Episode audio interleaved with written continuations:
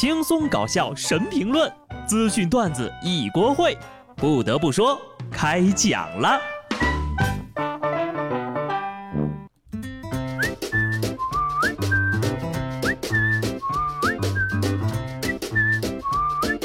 Hello，听众朋友们，大家好，这里是有趣的。不得不说，我是机智的小布。礼拜五了，我终于发现呢，其实我并没有拖延症。快递一拿到我就拆了，闹钟一响我就按停了，零食一打开我就吃完了。你们一点赞我就开心了。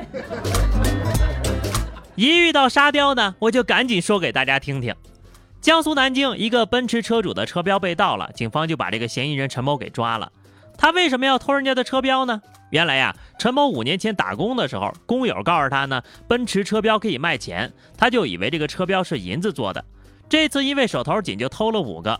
他还发现这个捷豹的车啊，车标更大，于是砸了一个，准备一块攒着去卖钱。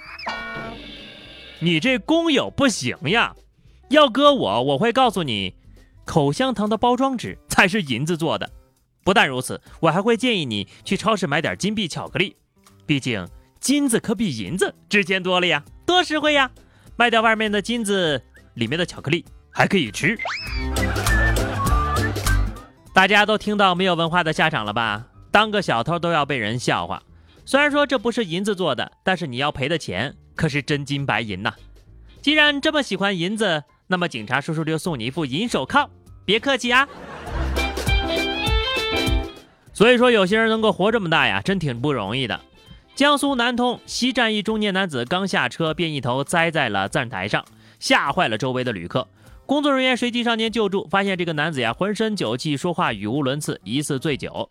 经过警方的调查，该男子在阜宁东站上车，因为二两散酒无法过安检，索性当场喝了。到站之后，因为不胜酒力，倒在了站台上。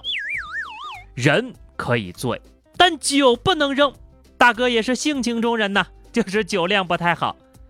但凡有一粒花生米，也不至于醉成这样呀。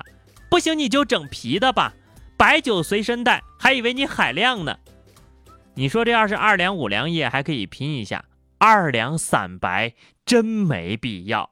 误了车不说，还差点呀把小命给搭上。酒后行为艺术大多都是迷惑行为呀。沈阳一男子喝多了之后呀，竟然徒手爬上了一棵树。同伴们看见之后呢，赶紧上前去阻止。谁知道这男子速度飞快，噌一下就上树够不着了。没想到还真的有酒后去爬树的啊！哦吼，根本拦不住。再多喝点啊，就能接宇航员回家了。好一个绝活表演！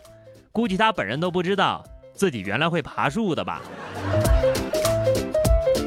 喝酒有瘾，钓鱼也有瘾。湖北古城一男子钓瘾发作，趟水到河中央浅滩处去钓鱼。因为上游泄洪呢，这个河水暴涨，男子就被困在河中央了。消防员投掷救生圈，让他把牵引绳固定在身上。不料此人求生欲太强，拿到绳子之后呀，直接又想趟水过河，结果就被水给冲走了。最终呀，消防员去下游拦截，才把人给救了。获救之后，男子瘫坐在地扔钓鱼竿，发誓以后再也不钓鱼了。去钓鱼，自己差点喂了鱼，拿自己打窝可还行？不过这钓鱼佬说再也不钓鱼，这话能信吗？怕是到了奈何桥呀，也要甩上两杆。相信我，这话的有效期不超过一天。明天在这儿估计还能救着他。这位同学没明白一个道理，不是不能钓鱼，是有危险要听人劝。暴雨天要注意钓鱼的安全，不要拿生命当儿戏呀。人的生命只有一次，千万不要作死啊！山东临沂一男生呢，逃学翻护栏的时候被刺穿了臀部。随后呀，消防员用电锯把这个护栏锯断，连人带铁架抬上了担架，送医救治。这下如愿以偿了，受伤了，以后都不用上学了，就是不知道回来该怎么见人。不要逃学，因为被扎穿屁股的话，全校师生都能看见；如果上了新闻的话，全国人民都能知道。该学生就被学校的野史添上了浓重的一笔。以后无论过去多少年，都会有老师告诫自己的学生。不要想着翻越护栏逃课啊！很久很久以前，你们有个师兄呀，逃课，结果就被扎穿了屁股。事实证明，不要逃课会变得不幸。大型社死现场呀，换个星球生活吧。社死有第一次，就会有第二次。安徽阜阳交警在对一辆轿车检查的时候，发现呢，这个司机啊有酒驾的嫌疑，呼吸式酒精含量检测结果呢涉嫌了醉驾。核实司机身份时发现，五年之前这个司机就因为酒驾被同一个交警查过了。民警也忍不住说了一句：“缘分呐，真是有缘千里来相会。”五年都过去了，你还在酒驾，你可真行，日子越来越有盼头了。我们不妨把这个新闻换一个说法。男子为寻找五年前查酒驾的交警，竟然再次以身试法求重逢，是不是又添加了几丝浪漫的气息呀？不得不说，有些人真的是太有生活了，总干一些一般人完全做不到的事情，让人惊掉了下巴。江苏镇江派出所接到报警，说有一男的呀在马路边睡着了。民警询问他的信息的时候呢，该男子精神恍惚，于是就把他带回了派出所。为他提供了餐食之后呀，对其进行了人像比对，就发现该男子有盗窃前科。而在半个多小时之前，民警恰巧接到了一起入室盗窃的警情，此人正是本案的嫌疑人。男子交代，当天呢，他翻窗进入被盗者家中呀，一共偷了十四块钱的现金，买了一包烟。因为又饿又累，就打算呢在草丛里睡一晚上。不得不说，这年头呢还能偷到现金，也挺难得的啊。不过你都饿成这样了，偷了钱还买烟，你可真有追求呀！我们不妨再换个说法啊，他快饿死了，也不忘买烟，支持一下国家的烟草税，这格局一下子就打开了呀！好家伙，但凡买点馒头和水，也不至于饿晕了吧？生活不止眼前的苟且，还有诗和超市的烟。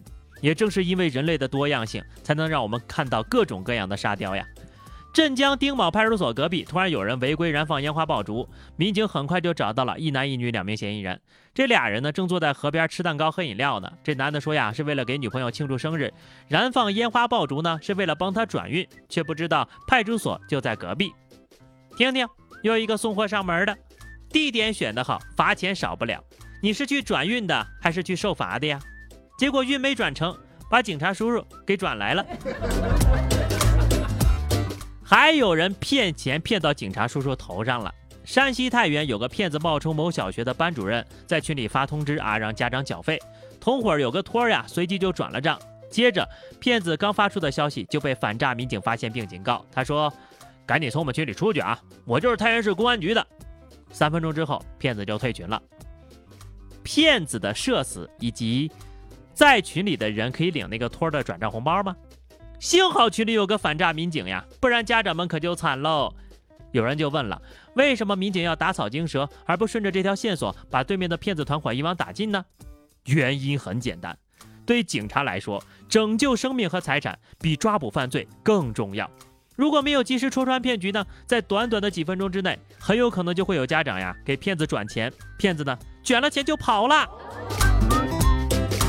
所以呢，各位家长朋友啊，一定要提高警惕。就这样吧，以上就是本期节目的全部内容。关注微信公众号 DJ 小布或者加入 QQ 群二零六五三二七九二零六五三二七九，来和小布聊聊人生吧。下期不得不说，我们不见不散，拜拜。